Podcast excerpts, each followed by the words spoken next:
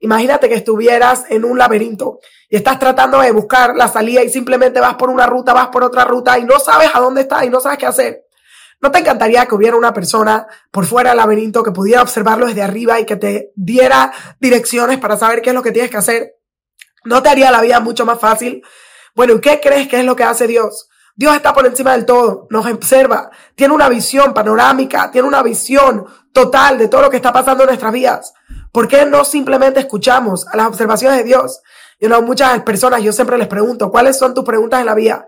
Y siempre me dicen, ¿quién soy? ¿Qué estoy haciendo aquí? Y yo les digo, bueno, si ni siquiera sabes quién eres o qué estás haciendo aquí, ¿cómo vas a tener respuestas a lo que sea que tienes que hacer en la vida?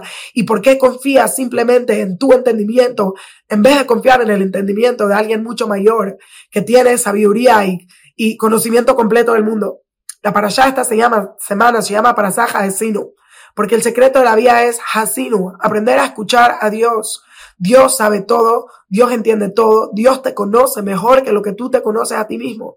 Y por lo tanto, para un minuto y escucha lo que Él te está tratando de decir y quizás vas a poder llegar a tu destino. Nosotros decimos en el Shema todos los días,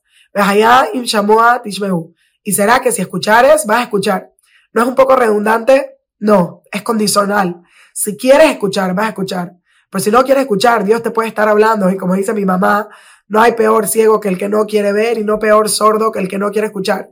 Te va a entrar por este lado y te va a salir por este lado. Si quieres escuchar, tienes que poner la estación de radio en el lugar correcto. Yo siempre digo, la vida es simple, pero nosotros la hacemos complicadas. ¿Por qué? Porque somos tercos, no queremos escuchar. Y ahorita vamos a llegar a Rocha, a Yom Kippur, y ¿qué vamos a decir? Que tenemos, aunque Oref, dura service. Aprende a bajar la cabeza y a escuchar que hay alguien que sabe mucho más que tú en este mundo.